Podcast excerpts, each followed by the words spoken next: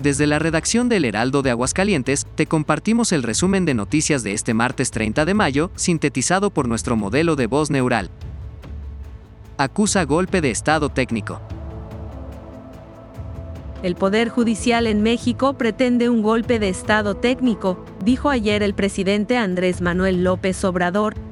Las decisiones de la Corte que avalan impugnaciones contra obras como el tren Maya, o el AIFA buscan neutralizar al Poder Ejecutivo, consideró.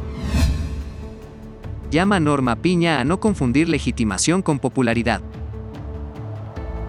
La presidenta de la Suprema Corte de Justicia de la Nación, Norma Piña, llamó a no confundir la legitimación con la popularidad.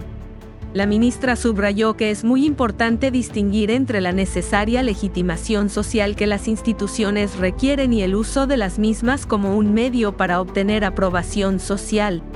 Piña sostuvo que las instituciones no solo deben trascender a quienes las integran, sino evolucionar y adaptarse a las necesidades de la ciudadanía sin perder la esencia de su origen.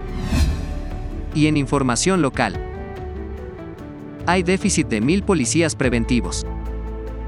En Aguascalientes, existe un policía por cada 2.000 habitantes.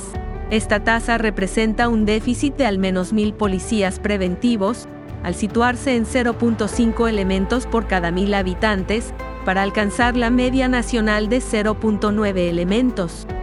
La operatividad y la situación de vigilancia durante 24 horas se vuelven más complejas si se consideran los ajustes de elementos por cambios de turno, vacaciones, enfermedades y otros factores como sectores poblacionales y polígonos de riesgo. Cambio de placas a partir del jueves. La Secretaría de Finanzas del Estado promoverá el canje voluntario de placas de automóviles, mediante la exención del pago de control vehicular para aquellos que realicen el trámite durante el segundo semestre del año en curso. Esta exención estará vigente del 1 de junio al 31 de diciembre de 2023. Los propietarios de automóviles elegibles para este beneficio son aquellos que están al día con sus pagos de derechos, incluyendo el pago del refrendo anual del control vehicular 2023. Estos propietarios podrán cubrir el costo de canje de placas, sin tener que pagar el monto de 806 pesos por control vehicular que la ley de ingresos establece en casos de cambio de propietario o canje de placas. Cumplen amenaza, no les hacen caso.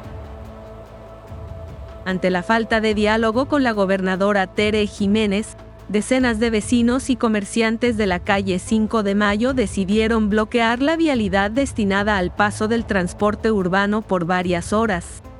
Esta medida de protesta se llevó a cabo contra la implementación del proyecto del eje troncal, debido al cual se habrían cerrado otros dos negocios el pasado fin de semana, sumando un total de siete hasta la fecha. Exigen la intervención de la gobernadora en un asunto que el coordinador general de movilidad, Ricardo Serrano Rangel, no ha querido resolver. Estas y otras noticias están disponibles en heraldo.mx y en nuestra edición impresa. Recuerda que también estamos en Facebook, Twitter, Instagram, YouTube, TikTok, así como en nuestras apps para iPhone y Android.